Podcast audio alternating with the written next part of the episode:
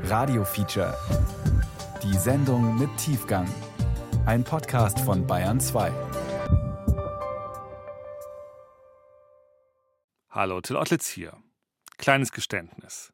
Manchmal, wenn ich über einen Artikel zum Klimawandel stolper, dann scrolle ich ganz schnell weiter, weil mich das zu sehr belastet.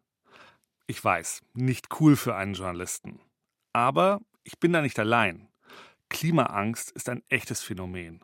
Und sie kommt unter anderem auch daher, dass wir einfach nicht genau wissen, was da noch alles auf uns zukommt. Dabei haben wir den Klimawandel schon mal erlebt. Also nicht wir im Hier und Jetzt, aber wir als Menschheit. In der kleinen Eiszeit.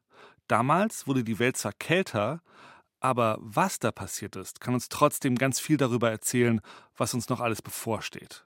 Und vielleicht auch, wie wir uns vorbereiten können. Wir starten heute eine dreiteilige Serie über den Klimawandel mit einem Blick zurück auf die kleine Eiszeit. Was, wenn plötzlich alles anders wäre? Alles gefror und wurde steif. Es hagelte, es schneite und wehte sehr rau. Und du die Welt um dich herum nicht wiedererkennst. Die Wasser sind nicht mehr so fischreich, als sie wohl ehemals gewesen. Die Wälder und Felder nicht mehr so voll Wild und Tieren. Die Luft nicht so voll Vögel. Wenn die Natur sich gegen dich wendet. Es ist mehr kein rechter beständiger Sonnenschein, kein steter Winter und Sommer. Die Böden keine Früchte mehr tragen die Armut, die in dieser Zeit erlitten wurde, ist nicht zu beschreiben. Die Menschen hungern und sich bekriegen. Wie Wölfe und Löwen überfielen sie nicht nur die Geistlichen, sondern auch einfache Menschen, gute Landleute und andere, die sie fanden. Und dich niemand vor diesem Unheil bewahrt. Gott hat uns verlassen. Jesus von Nazareth Zeige doch endlich deine göttliche Kraft und vergiss uns nicht in dieser Stunde der äußersten Not. Als es zwei Grad kälter wurde. Was die kleine Eiszeit über den Klimawandel heute verrät. Ein Radiofeature von Marisa Gierlinger. Erzählt von Verena Fiebiger.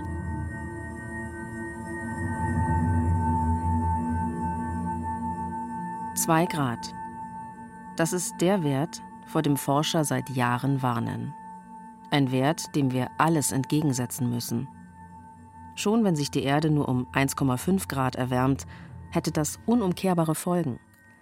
Der Meeresspiegel steigt, verschlingt Städte und Inselstaaten, Hunderte von Tierarten sterben aus, Trinkwasserreserven versiegen, Hitzewellen machen ganze Landstriche unbewohnbar nehmen hunderten Millionen Menschen die Lebensgrundlage. Zwei Grad mehr. Da sind sich Klimaforscher einig, das wäre die ganz große Katastrophe. Schon einmal stand die Menschheit vor einem Klimawandel. Schon einmal ging es um einen Unterschied von zwei Grad. Am Übergang vom Mittelalter zur Neuzeit. Damals ist die kleine Eiszeit über Europa hereingebrochen, hat das Klima radikal verändert und nicht nur das Klima. Viele Forscher glauben, die kleine Eiszeit hat zu gesellschaftlichen Umbrüchen geführt, zu Revolutionen. Vielleicht ist unsere ganze moderne Welt überhaupt nur eine Folge des Klimawandels.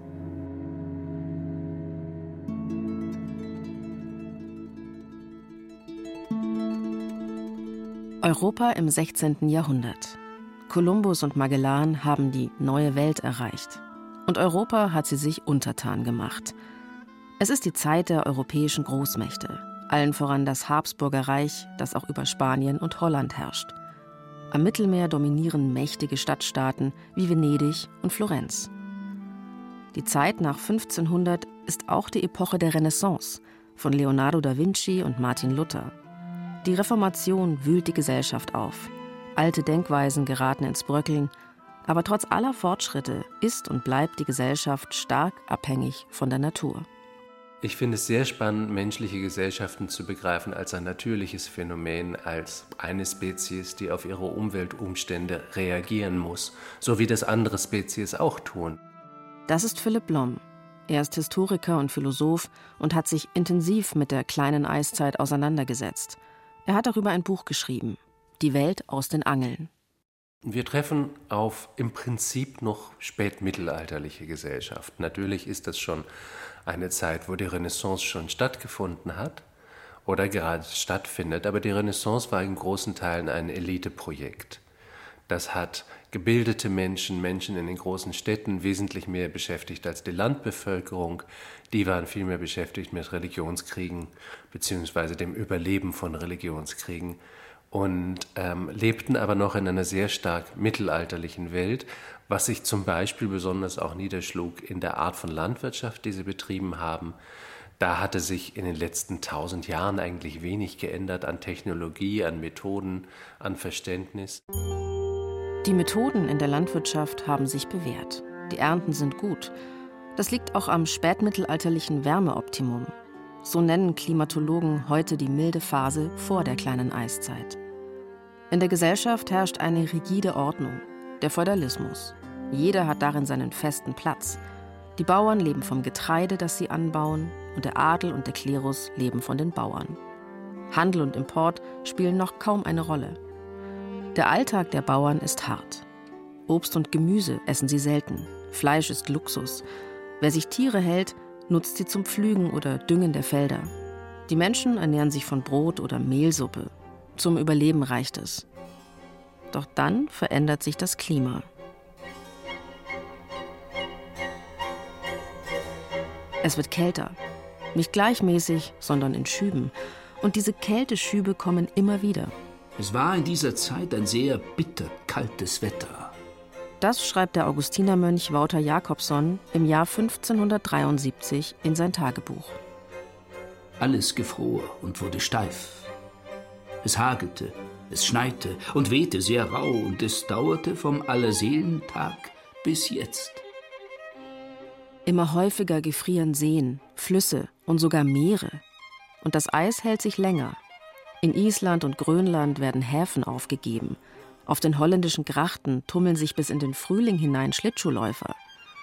Ab 1608 ist die Eisdecke auf der Themse in London im Winter oft so dick, dass darauf Frostmärkte stattfinden. Die Menschen tanzen auf dem Eis, Marktstände und Pubs werden aufgebaut, es gibt sogar ein Pferderennen.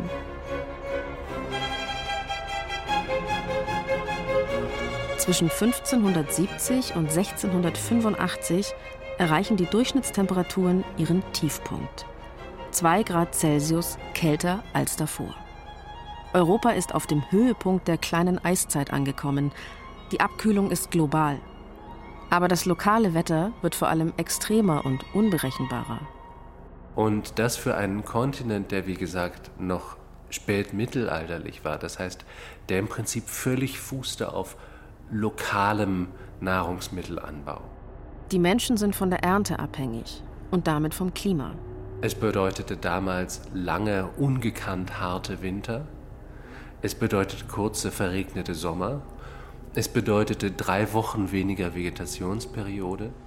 Das Feld und Acker ist des Fruchttragens auch müde geworden und gar ausgemergelt, wie darüber groß Winselns und Wehklagens unter den Ackersleuten in Städten und Dörfern gehöret wird und dannenher die große Teuerung und Hungersnot sich verursachet. Das Holz im Wald wächst auch nicht mehr wie in Vorzeiten.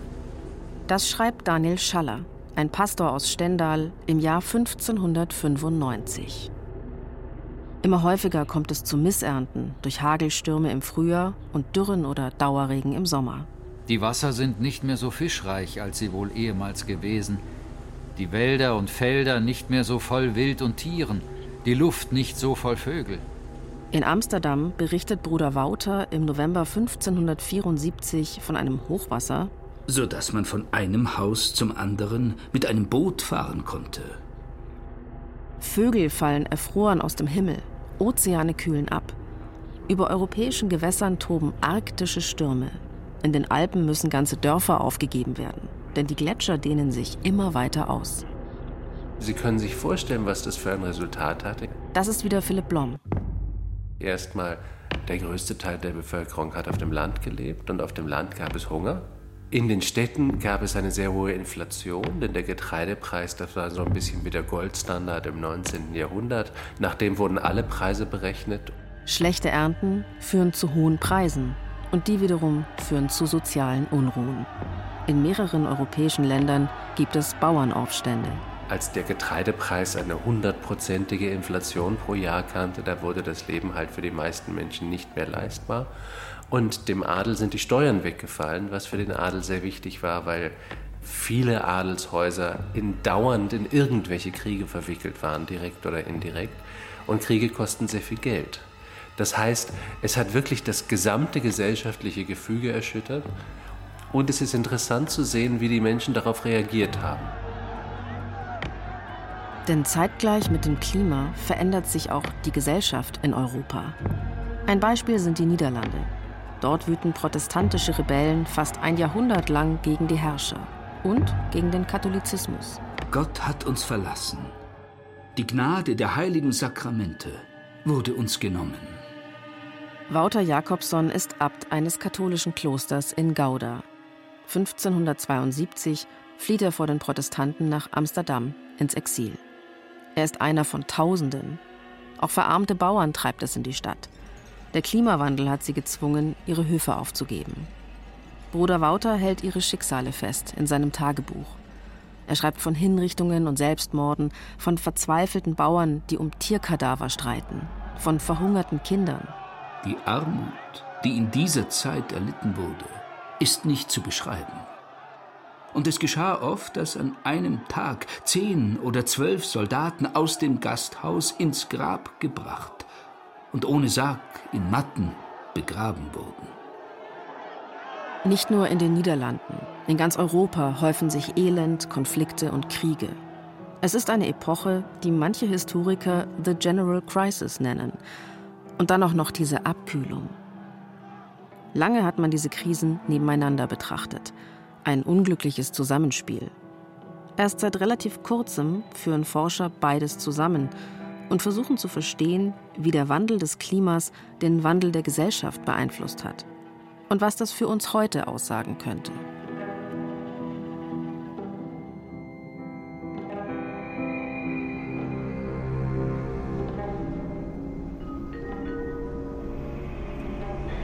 Geschätzte Fahrgäste, wir treffen in Bern auf Gleis 5 ein. Aussteigezeit in Fahrrichtung rechts. Ich fahre nach Bern. Hier gibt es ein Forschungsinstitut, das diesen Zusammenhang sehr genau betrachtet.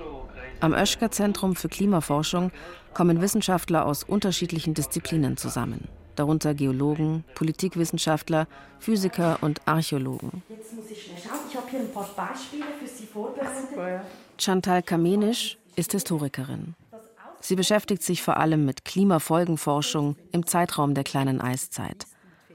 Dafür taucht sie tief in europäische Archive ein, kämpft mit alten Schriften und vergilbten Seiten. Da vorne ist natürlich klar Kurrentschrift. Das ist, wenn man mit deutschsprachigen Quellen arbeitet, in dieser Zeit unumgänglich. Also ja, kann, kann einem auch ein bisschen zur Verzweiflung bringen. Aber also mit Übung. Wir sitzen in ihrem Büro im ersten Stock. Auf dem Tisch sind mehrere Kopien ausgebreitet. Kunstvolle Handschriften auf vergilbtem Papier, abfotografiert, gescannt und ausgedruckt. Die Originalquellen, jahrhundertealte Aufzeichnungen, darf Kamenisch zum Teil nur mit Handschuhen und Sondergenehmigung in staatlichen Archiven einsehen. Der Fokus ihrer Arbeit liegt auf der Stadt Bern. Was auch sehr schön ist, das ist jetzt eine gedruckte Chronik vom Ende des 17. Jahrhunderts für diverse Jahre beschreibt der Chronist, dass es eben ähm, zum Beispiel Schneefälle gab, dass es kalt war. Und auch immer mal wieder ähm, schreibt er zum Beispiel hier ähm, Preise auf, das ist ein Weinpreis, oder ähm, er schreibt auch hier ein großer Frost mit Reifen, also dass hiervon Ernt- und Herbstschaden genommen. Also damit meint er, dieser Frost, der hat einen schlechten Einfluss, einen negativen Einfluss auf die Menge der Getreideernte und auch auf die Weinernte. Also das meint er damit. Die Temperaturen fallen, die Kornpreise steigen. Dass das eine zum anderen führt, das leiten die Forscher aber nicht automatisch ab. Sie sprechen von keiner Kausalität, sondern einer Korrelation. Ob es wirklich einen Zusammenhang gibt, versucht man herauszufinden, indem man mehrere Quellen zusammenführt. Hier ähm, sehen Sie beispielsweise, muss ich schnell sehen, ich das richtig habe, genau, da, also Bla, das ist das Getreide, Ashta en Lombardie et Admission en Allemagne. Getreide für Bern wurde also in den Nachbarländern eingekauft. Aus heutiger Sicht nichts Ungewöhnliches. Ähm, dazu muss man sagen, eben 1439, ähm, die Transportwege äh, sind nicht so unkompliziert. Also das ist ein, nicht nur eine Riesensumme, die aufgewendet wurde, sondern auch logistisch ein Riesenaufwand. Also die Not muss groß gewesen sein, dass eine Stadt das plötzlich unternimmt. Ähnliche Berichte gibt es für die Zeit auch aus anderen Regionen Europas. Für Historiker sind sie ziemlich aussagekräftig.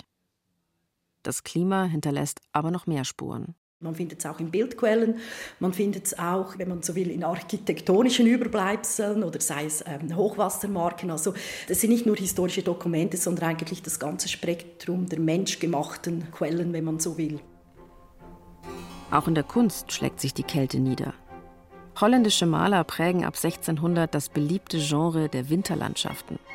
1608, im Jahr des ersten Frostmarkts auf der Themse, schreibt Shakespeare das Stück Coriolanus. Es beginnt mit einem Volksaufstand, weil die Menschen hungern.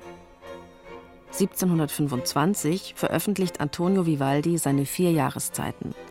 Der letzte Satz des Winterkonzerts beschreibt, wie ein Eisläufer seine Kreise zieht und zwar auf der zugefrorenen Lagune von Vivaldis Heimatstadt Venedig.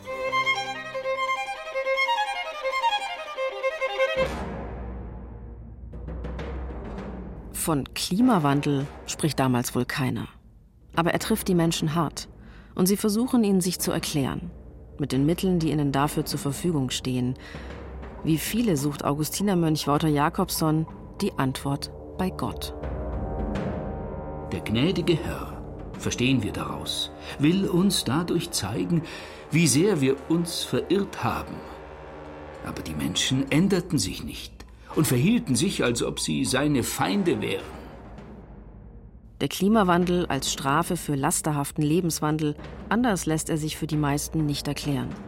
Auch der Pfarrer Daniel Schaller hält damals fest, eine gemeine Klag und Sag unter den Leuten ist, dass wenn die Welt länger stehen sollte, es ihr endlich und in kurzer Zeit an Holz mangeln und gebrechen würde. Ja, Kalk, Leim und Stein ist nicht mehr so fest, Eisen und Stahl nicht mehr so hart. Dass sich also alles in der Welt zum Ende schicket und nahet, darum muss Ruina Mundi vor der Tür sein. Ruina Mundi, der Zerfall der Welt. 1595 veröffentlicht Schaller eine Vorhersage, und die lautet, zusammengefasst, das jüngste Gericht steht bevor. Und zwar im Jahr 1630. Zu diesem Schluss kommt er durch biblische Prognosen und Berechnungen. Solche Weltuntergangsprophezeiungen waren nicht ungewöhnlich, vor allem unter Geistlichen. Sie hatten dafür oft auch Termine parat. Schaller führt in seiner Schrift insgesamt 22 Beweise für den Weltuntergang an. In seinem 18. Beweis etwa sucht er die Schuld bei Ketzern und Lügenpredigern. Das Weltbild ist religiös geprägt. Das heißt, die Handlungen, die gesetzt werden, um diesem Klimawandel zu begegnen, sind religiöse Handlungen. Das ist wieder der Autor Philipp Blom. Es gibt Prozessionen, Bußprozessionen, es gibt Flagellanten, es gibt Priester, die singend Reliquien zu den Gletschern hinauftragen, die sich immer weiter ausbreiten und eine gute Weide nach der anderen und ein kleines Dorf nach dem anderen einfach verschlingen. Die protestantische Stadtverwaltung Nürnbergs ruft ihre Bürger auf, sich in ihren Genüssen zu mäßigen, um Gott nicht zu erzürnen. Auch in katholischen Teilen Bayerns werden Tanzen, Glücksspiel und Alkohol verboten, genauso wie ausschweifende Feste oder allzu anzügliche Frauenmode. Es gibt ja so eine Welle von religiöser Leidenschaft, von religiösen Aktivitäten, um Gott sozusagen wieder umzustimmen, dass er den sündigen Menschen wieder gutes Wetter schickt. Und das klappt nicht.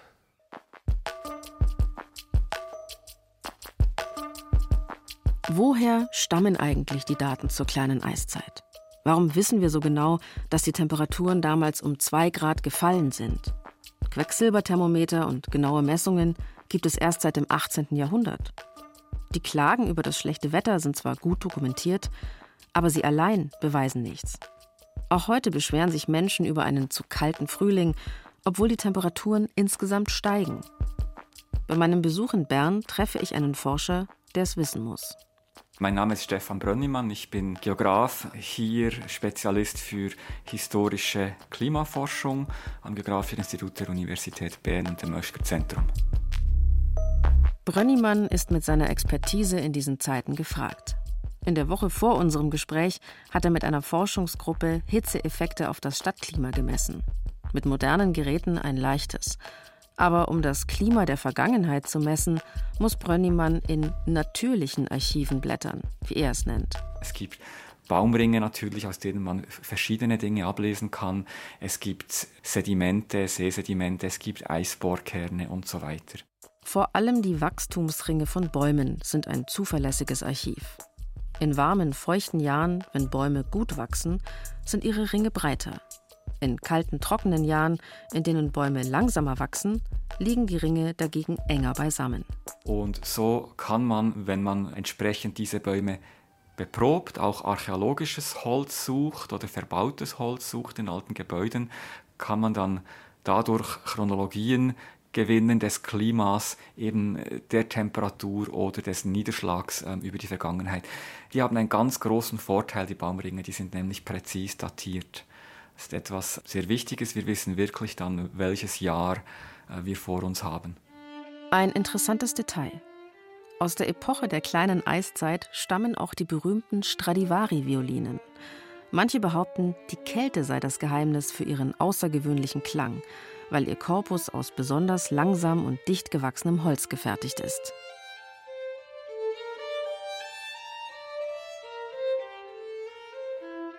Stefan Brönnimann wertet Daten aus verschiedensten Quellen aus. Seine Arbeit beschreibt er als Puzzle. Wir setzen die Information zusammen von Baumringen, von Dokumentendaten und ähm, eben auch von Messungen. Und je näher wir der Gegenwart kommen, desto genauer wird unser Bild. Für die kleine Eiszeit setzt sich dieses Bild heute ungefähr so zusammen. Ab 1570 werden die Winter der Nordhemisphäre länger und kälter. Die Sommer sind kühl und verregnet. Das lässt sich an den Baumringen ablesen. Die Gletscher dehnen sich so weit aus wie seit der letzten Eiszeit nicht mehr. Das bestätigen Analysen von Eisbohrkernen. In ihren Schichten finden Forscher aber auch vermehrt Aschepartikel, es gab zu der Zeit also ungewöhnlich viele Vulkanausbrüche. In den 1690er Jahren erreicht die kleine Eiszeit ihren Höhepunkt oder die Temperaturen ihren Tiefpunkt. Die Gründe für die aktuelle Erderwärmung kennen wir. Über die Industrie, Landwirtschaft und Verkehr stoßen wir klimaschädliche Gase aus und heizen damit die Atmosphäre auf. Und das seit vorindustrieller Zeit, schon um ein Grad. Die Marke von 1,5 Grad, das schätzen Experten, könnten wir schon in 20 Jahren erreichen. Dass die aktuelle Klimakatastrophe menschengemacht ist, diesen Konsens gibt es unter Forschern schon seit einem Vierteljahrhundert. In diesen 26 Jahren wurde dieser Nachweis des menschgemachten Klimawandels hundert- und tausendfach geführt für die Temperatur, für andere Variablen, auf einer lokalen Skala, auf einer globalen Skala, für den Ozean. Man findet den menschgemachten Einfluss im Wetter jedes einzelnen Tages. Und das Klima hat sich nochmals um ein halbes Grad erwärmt. Und dass wir jetzt 26 Jahre später immer noch über diese Frage diskutieren, ist, ist, ist eigentlich, das ist für mich immer sehr beklemmend. Was aber hat die kleine Eiszeit ausgelöst? Warum hat sich die Erde damals abgekühlt? Nach den Ursachen dafür suchen Forscher immer noch, unter anderem im Eis. Das ist mein Labor. Barbara Seeths Arbeitsplatz liegt tief in den Kellerräumen des Physikalischen Instituts in Bern. In dem Raum fühlt man sich erstmal wie in einem Science-Fiction-Film. Überall mannshohe Maschinen, in denen bündelweise Kabel stecken und Lämpchen leuchten. Pumpen kühlen die Geräte mit Druckluft oder Flüssigstickstoff. Also das Geräusch kommt hauptsächlich davon. Ja. Und die Klimaanlage. Und deswegen sieht es auch aus wie so ein Raumschiff. Alles in dieses Styropor oder so ein, so ein feuerfestes Isolationsmaterial eingekleidet, damit wir hier, weil wir sitzen ja hier fast den ganzen Tag, äh, nicht einen Hörschaden bekommen und so ein bisschen geschützt sind von diesem Lärm. Barbara Seeth ist eigentlich promovierte Geologin. Jetzt untersucht sie Eisbohrkerne, genauer gesagt die darin eingeschlossenen Klimagase. Das macht man mit Massenspektrometern. Das Ungetüm direkt vor uns hat sie selbst mitgebaut in jahrelanger Arbeit. Es besteht aus mehreren Schaltkästchen, die in roten Lettern verschiedene Werte anzeigen. Dazwischen kleben krakelig beschriftete Post-its mit Temperaturangaben und Skizzen. Ein Wirrwarr aus Draht und Kabelknäulen. Es sieht ein bisschen so aus wie das Innenleben von einer Maschine, nachdem man den Deckel abgeschraubt hat. Das gibt es nicht zu kaufen, weil das machen halt auch nur eine Handvoll Labore in der ganzen Welt. Mit diesen Massenspektrometern misst Seed Methangas im Eis oder noch genauer die Isotope darin. Ein Stück Eisbohrkern wird dafür in einem Metallglaszylinder eingeschlossen, die Luft wird abgesaugt. Und in diesem Vakuum wird das Eis dann geschmolzen und gibt dann das Gas frei. Und das Gas wird dann durch die ganze Anlage transportiert mit einem Heliumstrom über verschiedene Fallen wie Wasserfallen, eine CO2-Falle und letztendlich durch die Gaschromatographie-Säule, wo dann die Gase aufgespalten werden und dann mit diesem Heliumstrom in das Massenspektrometer geleitet. Und da werden dann die Isotopien, verschiedenen Isotope aufgespalten. Soweit, so komplex. Aber wozu das Ganze? Methan ist ein wichtiges Klimagas. Und zwar ist es sehr viel potenter als CO2. Es ist zum Glück nicht so viel in der Atmosphäre wie CO2, aber es hat ein sehr hohes Klima, Klimapotenzial.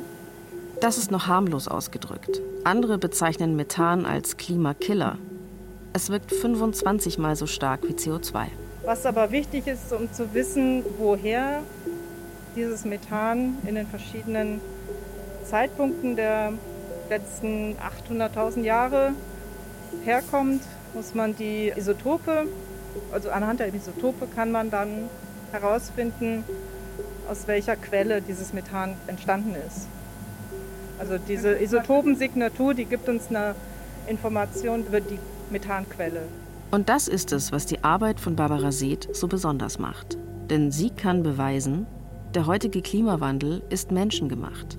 Barbara Seeth sieht an den Methanisotopen genau, woher das Gas kommt. Es gibt zwar natürliche Methanquellen, zum Beispiel Sümpfe, Vulkane oder Waldbrände. Aber fast 70 Prozent des Methans in unserer Atmosphäre können wir eindeutig auf uns zurückführen. Es kommt aus der Landwirtschaft, der Erdgasförderung oder aus Müllkippen. Also ich kann mal den Kühlraum zeigen, wo wir unsere Eise oder die Eiskerne lagern. Barbara Seeth führt mich ins kalte Herz ihres Labors. Noch bevor ein Kern erbohrt wird, wird er schon auf unterschiedliche Forschungsinstitute aufgeteilt. Das Berner Labor bekommt den Gascut, also den Abschnitt, der dafür bestimmt ist, Gase zu messen. Für den Raum muss ich mich wappnen. Barbara Seeth ist die Temperaturen mittlerweile gewohnt. Sie war auch schon bei Polarexpeditionen dabei, als Drillerin, zum Beispiel auf Grönland. Später schickt sie mir Fotos, eine Art Stollen, der mitten im Schnee schräg in die Tiefe führt. Ein schwarzes Loch vor strahlend blauem Polarhimmel. Ein meterlanger Bohrer auf einem massiven Holzgestell, darin ein Eiskern wie eine dicke Glassäule. Das ist unser alter Kühlraum, der minus 25 Grad. Also der ist so kalt wie das Eis etwa in Grönland ist. Wir brauchen spezielle Jacken und Handschuhe. Die machen selbst Temperaturen unter minus 50 Grad noch erträglich. So kalt ist es im Kühlraum nebenan. Wie das Eis in der Antarktis. Dort wird Seth bald mit einem internationalen Team den bisher tiefsten Kern erbohren. Eine Mission mit dem offiziellen Namen Beyond Epica, Oldest Ice. So, das ist jetzt unser Haupteisraum im Moment. Hier lagern sehr viele verschiedene Eiskerne. Also wir haben hier den EDC-Kern, das ist Epica Dome C, das ist aus der Antarktis. Das ist auch dort, wo jetzt in der Nähe der neue, sehr tiefe Eiskern gebohrt wurde. Und das ist bislang ist das der tiefste Eiskern. Der ist über drei Kilometer tief, 3,3 glaube ich. Und äh, reicht bis zurück bis 800.000 Jahre. Wenn man jetzt mal in eine reingucken kann. Ein Kern hat etwa 10 oder 12 Zentimeter Durchmesser. Barbara Seeth und ihr Team arbeiten vor allem in der älteren Geschichte. Das ist wichtig, denn hier gibt es keine menschlichen Dokumente. Zurück im Labor lasse ich mir erklären, wie das mit der Datierung funktioniert. Also Eiskerne bilden ja durch die unterschiedliche Akkumulation, das heißt durch unterschiedliche Schneeeintrag, verschiedene Layers. Das ist ziemlich analog zu Baumringen. Das heißt, man kann wirklich teilweise die einzelnen Layers zählen und die einzelnen Schichten, die einzelnen Jahresschichten abzählen. Also die unterscheiden und sich wirklich optisch, dass man dann Grenzen sieht. Die unterscheiden sich optisch, das sieht man hier ganz gut. Deshalb gibt dann in speziellem Licht gibt es dann dunkle und helle Lagen und die kann man wirklich zählen. Das ist dann der Sommer und das ist der Winter. Und so kann man die jüngere Geschichte zählen. In den Schichten lassen sich aber auch noch andere Dinge erkennen, zum Beispiel die Asche von Vulkanausbrüchen. Vulkanausbrüche waren wohl auch mit ein Grund für die Klimaveränderungen in der kleinen Eiszeit, sagt Stefan Brönnimann. Wir wissen aus dieser Zeit eben auch von vielen Vulkanausbrüchen, die einzeln auch starke Folgen hatten, aber auch als Gruppe von Ausbrüchen eben das Klima längerfristig verändert haben. Wenn ein Vulkan ausbricht, ein Vulkan, der in den Tropen ausbricht und dessen Ausbruch die Stratosphäre erreicht, dann haben wir relativ viel Schwefelgas in der Stratosphäre. Das wird dort schnell oxidiert zu Schwefelerosolen, also kleine Tröpfchen, und die streuen das Sonnenlicht. Also es wird äh, Sonnenlicht zurück in den Weltraum gestreut und erreicht daher die Erdoberfläche nicht. Das führt zunächst mal zu einer Abkühlung und das ist der Hauptgrund für die Abkühlung. Die Vulkanausbrüche allein erklären die kleine Eiszeit aber noch nicht. Das Klima ist eine ziemlich komplexe Angelegenheit. Es hängt von vielen Faktoren ab. Und wie die sich genau beeinflussen, darüber streiten Wissenschaftler bis heute. Manche von ihnen führen auch Sonnenflecken als Erklärung für die kleine Eiszeit an. Das sind sichtbar dunklere Stellen auf der Sonnenoberfläche. Wenn die Sonne Flecken hat, wenn wir mehr Sonnenflecken haben, ist die Sonne aktiver, also strahlt eigentlich mehr. Schon den Menschen in der Antike waren diese Flecken aufgefallen. Im 16. und 17. Jahrhundert berichten mehrere Zeitzeugen von einem auffälligen Rückgang. Zwischen 1645 und 1715 verschwinden sie beinahe. Manche Forscher gehen davon aus, dass diese verringerte Sonnenaktivität einer der Auslöser für die kleine Eiszeit war. Andere sind da skeptisch. Wie gesagt, so einfach sind die Erklärungen meistens nicht.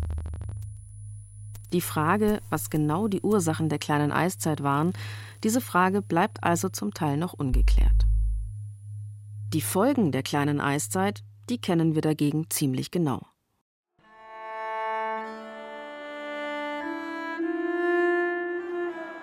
Der gemeine Pöbel fluchet, schilt, grunzt und murret heimlich und öffentlich wider ihre ordentliche und von Gott vorgesetzte Obrigkeit. Aus Stendal berichtet Daniel Schaller von einer zerrissenen Gesellschaft. Und sind Herren und Untertanen in vielen Städten und Landen dermaßen gegeneinander verbittert, dass große Empörung, Rebellion und Aufruhr zu befürchten. Der Augustinermönch Wouter Jakobson versucht, die Aufstände in Amsterdam auszusitzen. Um die Stadt tobt seit Monaten der Bürgerkrieg. Im Juli 1573 wagt Bruder Wouter sich zum ersten Mal aus seinem Unterschlupf. Er macht sich auf die Reise nach Haarlem, nur wenige Kilometer weiter. Dort will er einen befreundeten Priester besuchen. Ich sah unterwegs die schreckliche Zerstörung, zu der es in dieser Zeit der Wirren gekommen ist. Ich sah sehr wenige Häuser zwischen Haarlem und Amsterdam, die nicht verbrannt waren. Alle Kirchen, die wir auf dem Weg sahen, waren entweder völlig verbrannt oder stark beschädigt und zerstört. Das Land lag an vielen Orten wüst und ohne Tiere. Dass der Klimawandel gesellschaftliche Unruhen anfachen kann, sehen wir auch heute. Eine Studie der Universität Stanford geht davon aus, dass der Klimawandel gewaltsame Konflikte weltweit verschärfen wird. Die Folgen treffen vor allem Regionen, wo politische Systeme fragil und Ressourcen knapp sind. Das Westjordanland zum Beispiel, wo der Zugang zu Trinkwasser schon immer ein Streitpunkt war. Der Bürgerkrieg in Syrien ist ausgebrochen, kurz nach einer extremen Dürre und landwirtschaftlichen Krise. In Bangladesch fordern Hitzewellen und Wirbelstürme immer mehr Menschenleben. Auch das treibt viele Bangladeschis nach Indien. Die Spannungen zwischen den beiden Ländern verstärken sich dadurch. Auch in der kleinen Eiszeit trifft der Klimawandel eine geschwächte Gesellschaft. Wie wir gesehen haben, versuchen die Menschen anfangs noch, Gott mit Buße und Frömmigkeit zu besänftigen. Aber als das nichts hilft, müssen andere Sündenböcke her. Die Historikerin Chantal Kamenisch zeigt mir dazu ein paar Aufzeichnungen. Das ist zum Beispiel ein Brief, da geht es darum, dass im Jahr davor, der kommt von 1523, ist, stammt der Brief, im Jahr davor gab es eine Reihe Hagelstürme, die hier in der Gegend die Ernte vernichtet haben, teilweise auch die Häuser beschädigt haben. Da haben sie jetzt im Jahr darauf einen Mann gefunden, der zusammen mit vier Frauen offenbar diesen Hagel gehext hat. Also der Mann wird dann natürlich verfolgt.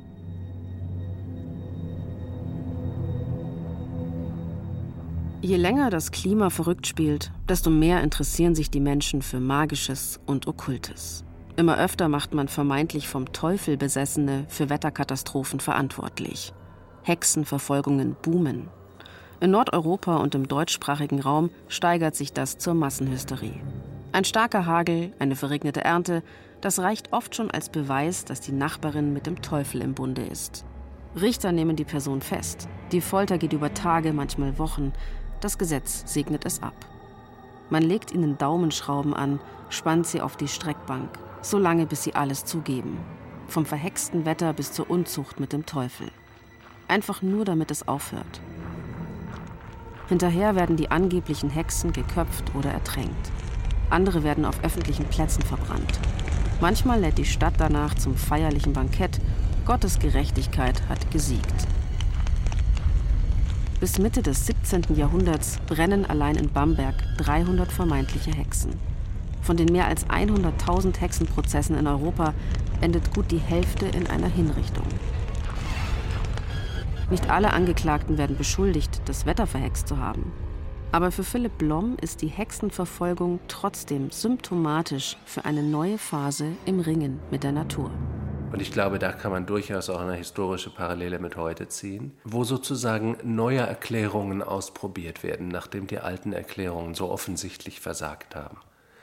Das heißt, es gibt auf einmal eine Welle von Kabbalisten, Rosenkreuzern, Magiern, ähm, Nekromanzern und ab und zu auch empirischen Wissenschaftlern, die also mit anderen Methoden versuchen, die Welt zu erklären und Zugriff auf die Welt zu haben.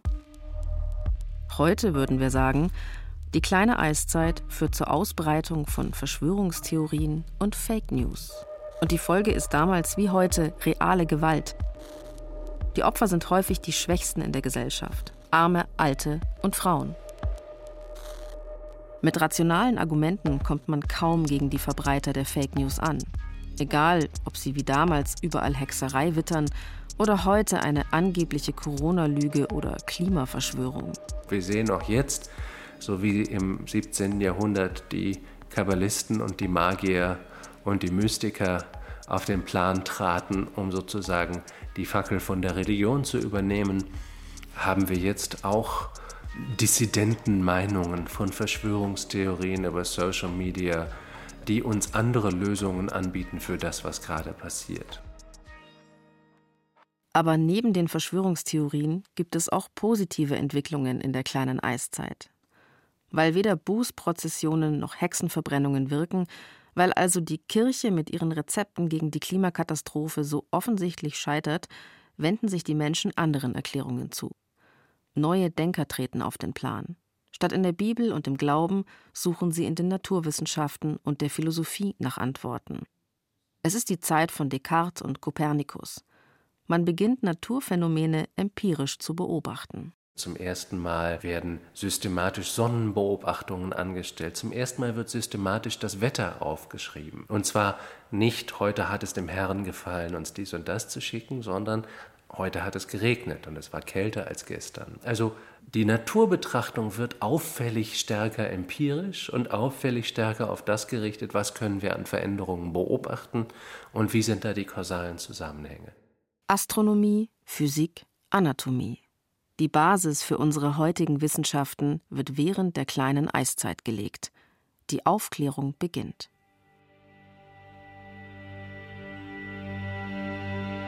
Aber mit der kleinen Eiszeit kommt nicht nur eine Revolution im Denken, auch Wirtschaft und Politik werden komplett umgekrempelt.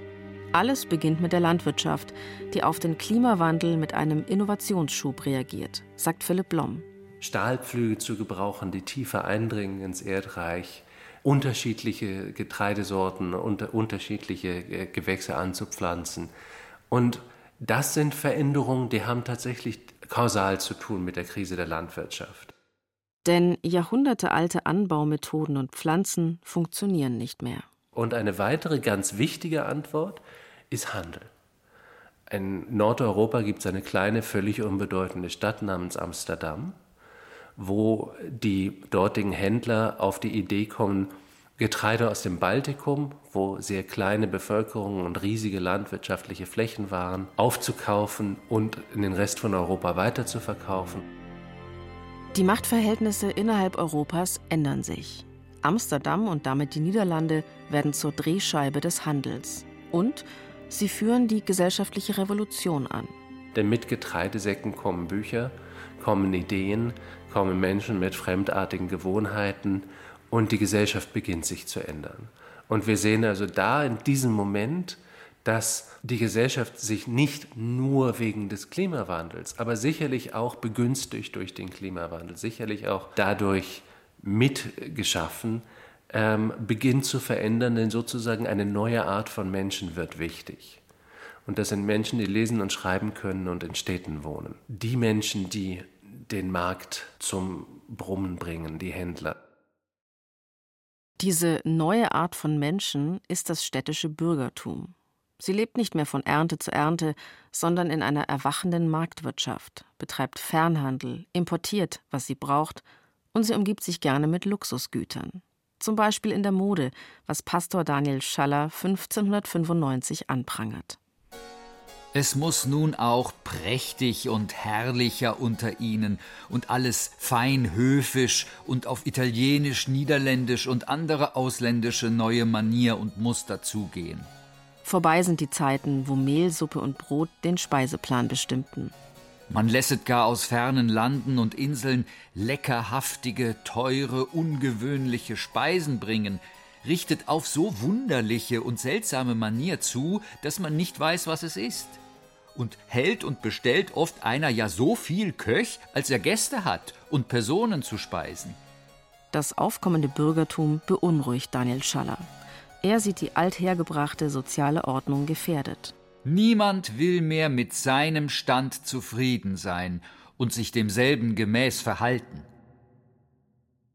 Mit der städtischen Mittelklasse kommt die Bildungsrevolution.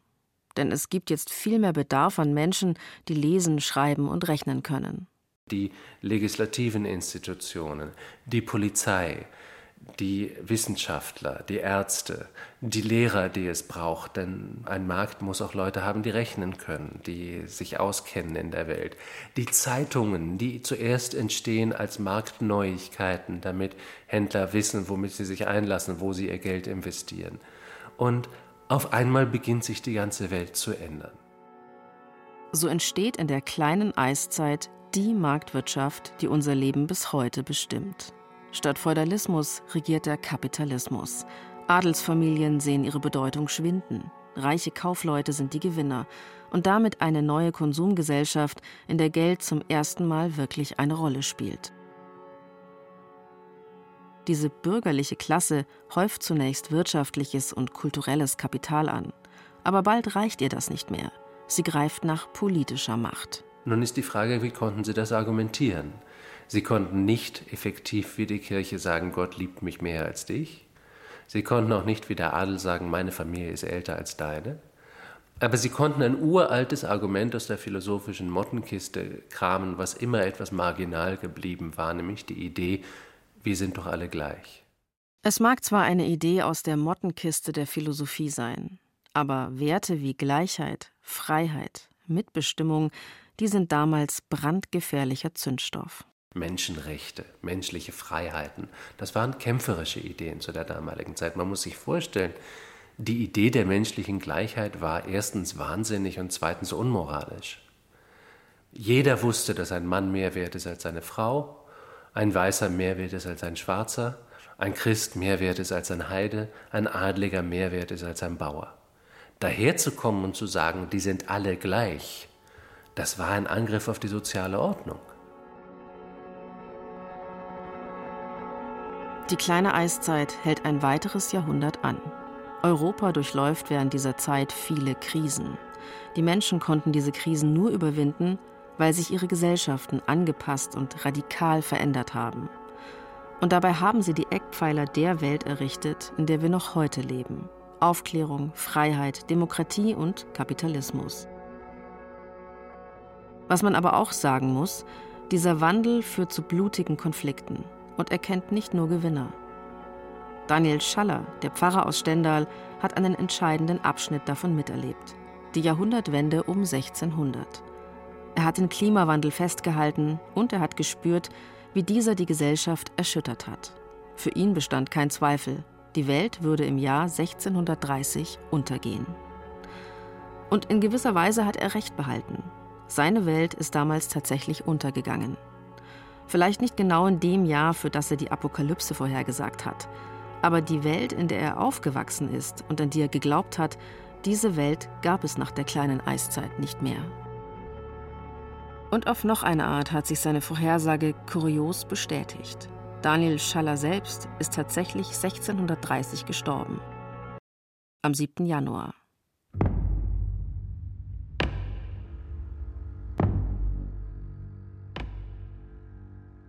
Heute erleben wir wieder einen Klimawandel. Eine Katastrophe, in die wir sehenden Auges hineinschlittern. Schon ein Anstieg von 1,5 Grad ist zu viel, warnt Klimaforscher Stefan Brönnimann. Selbst wenn wir jetzt sagen, das System kann sich anpassen, oder die, äh, das ist nicht immer der Fall. Es gibt irgendwo dann Barrieren für die Ausbreitung von Arten zum Beispiel. Es gibt äh, Nischen, die ganz einfach verschwinden. Ähm, es gibt eben, wie gesagt, der Meeresspiegel, der ansteigt und, und die dadurch verschluckte Insel für die nächsten paar hundert Jahre nicht mehr freigeben wird. Das sind dann unumkehrbare Prozesse, Korallenriffe und so weiter. Also es gibt Schwellenwerte oder ähm, äh, Grenzen des Systems, die wir nicht überschreiten sollten. Und wir haben die Verantwortung hier. Wir haben die Verantwortung äh, aus der Vergangenheit und wir haben die Verantwortung für die Zukunft. Jetzt könnte man denken, die kleine Eiszeit hat die Menschheit am Ende ja auch erfolgreich überstanden. Aber Stefan Brönnimann sieht da entscheidende Unterschiede. Das sind alles Vorgänge, die stattgefunden haben in einem kühleren Klima und in dem Sinn ist unsere Gesellschaft angepasst auf ein kühleres Klima. Das heißt nicht, dass ein warmes Klima schlecht ist, aber etwas, was uns wegführt von dem, worauf wir angepasst sind, ist ein Stressfaktor. Und was dazu kommt, ist die Geschwindigkeit der Erwärmung, die wir haben. Das ist wirklich etwas, was wir nicht erlebt haben bisher. Das war nie so in den vergangenen Phasen.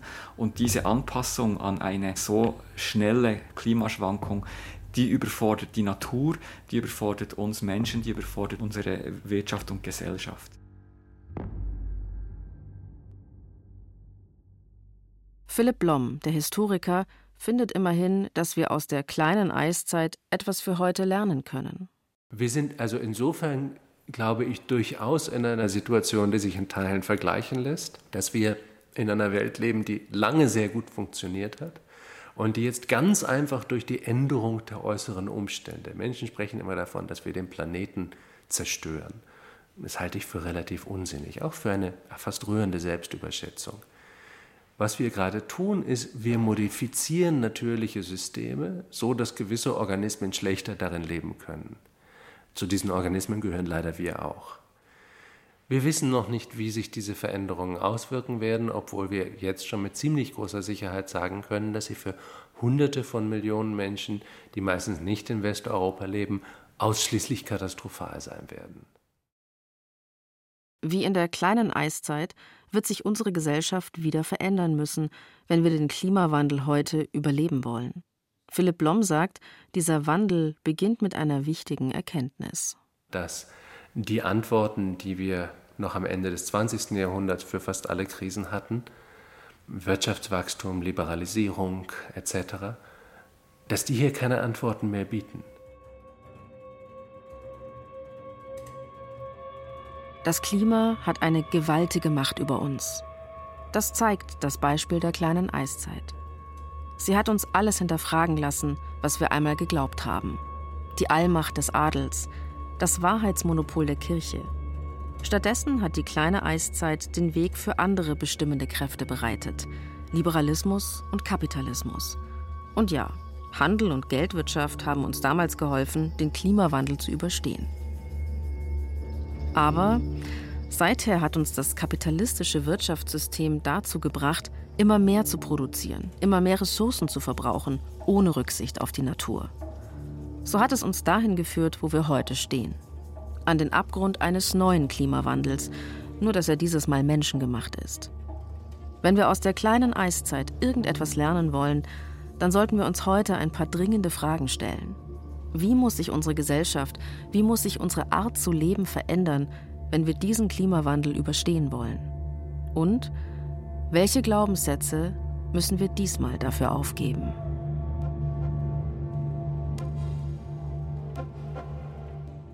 Als es zwei Grad kälter wurde.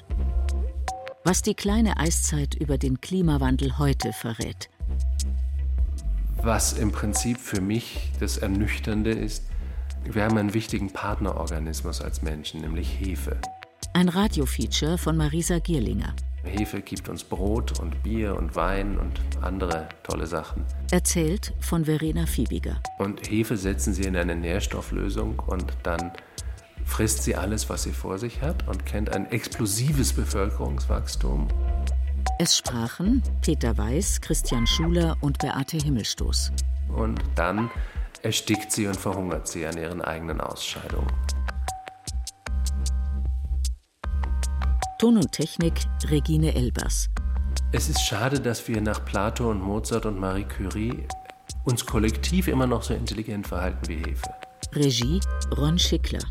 Dass wir genau in diesem selben Prozess sind. Redaktion Till Ottlitz.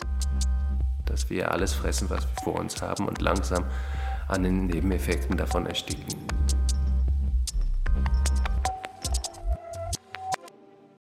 Eine Produktion des Bayerischen Rundfunks 2021. Übrigens, das Buch von Philipp Blom über die kleine Eiszeit ist bei Hansa erschienen. Es heißt Die Welt aus den Angeln und es ist eines dieser seltenen Wissenschaftsbücher, die sich fast wie ein Krimi lesen. Sehr spannend und gleichzeitig habe ich viel gelernt. Wir vom Bayern 2 Radio Feature machen nächste Woche weiter mit unserer kleinen Serie zum Klimawandel und wir kommen dabei in der Gegenwart an. Wir stellen ein visionäres Projekt vor im Kampf gegen den Klimawandel.